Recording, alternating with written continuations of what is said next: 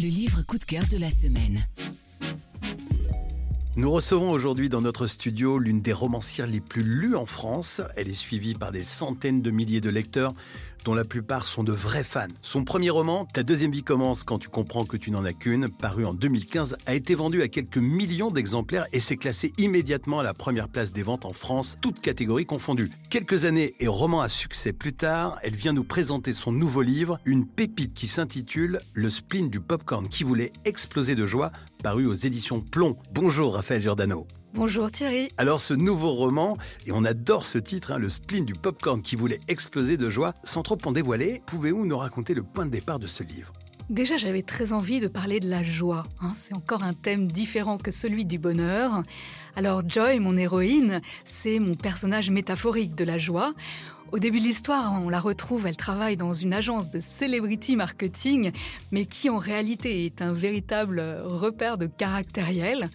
Donc elle a à la fois à lutter entre les pressions qu'elle se met à elle-même pour être à la hauteur dans cette quête d'approbation et les pressions qu'on lui fait subir. Tant et si bien qu'elle finit par être un petit pop-corn au bord de l'implosion. Et la goutte d'eau qui fait déborder le vase, on la charge en plus d'organiser les 10 ans de l'agence. Et c'est là où elle fait la rencontre de Benjamin, un jeune entrepreneur dans l'événementiel, qui va la bousculer dans ses certitudes et peut-être la mener à rebrancher sa prise de joie. Justement, on va faire un petit focus sur les personnages de ce nouveau roman, comme Joy ou Benjamin. Comment les avez-vous incarnés?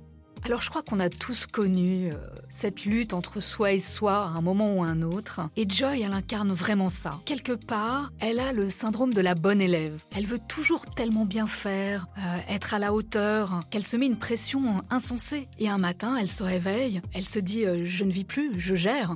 Et Benjamin, bah, c'est un peu tout l'inverse. Benjamin, c'est un personnage euh, qui est euh, à la fois dans la spontanéité, joyeux, libre dans sa tête. D'ailleurs, euh, on découvrira toute sa joyeuse petite troupe, sa bande de petits Max, en clin d'œil à Il est libre Max. Et c'est une autre façon de, traverser la vie, un peu comme un dauphin, lui, surfe sur la vague. C'est très inspirant pour mon héroïne et j'espère pour mes lecteurs. Alors Joy, l'héroïne de votre roman, a développé un TOC digital. Qu'est-ce que c'est un TOC digital?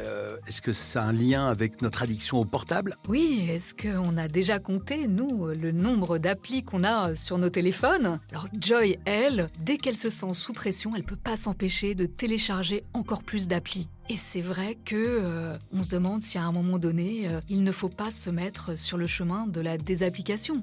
Alors la désapplication, euh, bien sûr, ce n'est pas seulement un problème digital, ça va bien au-delà, c'est apprendre à lâcher, à ne pas être tout le temps dans le contrôle. Raphaël Giordano, je vous remercie beaucoup. Merci à vous. Le spleen du popcorn qui voulait exploser de joie, votre nouveau roman est publié chez Plomb Édition. C'était le livre coup de cœur de la semaine.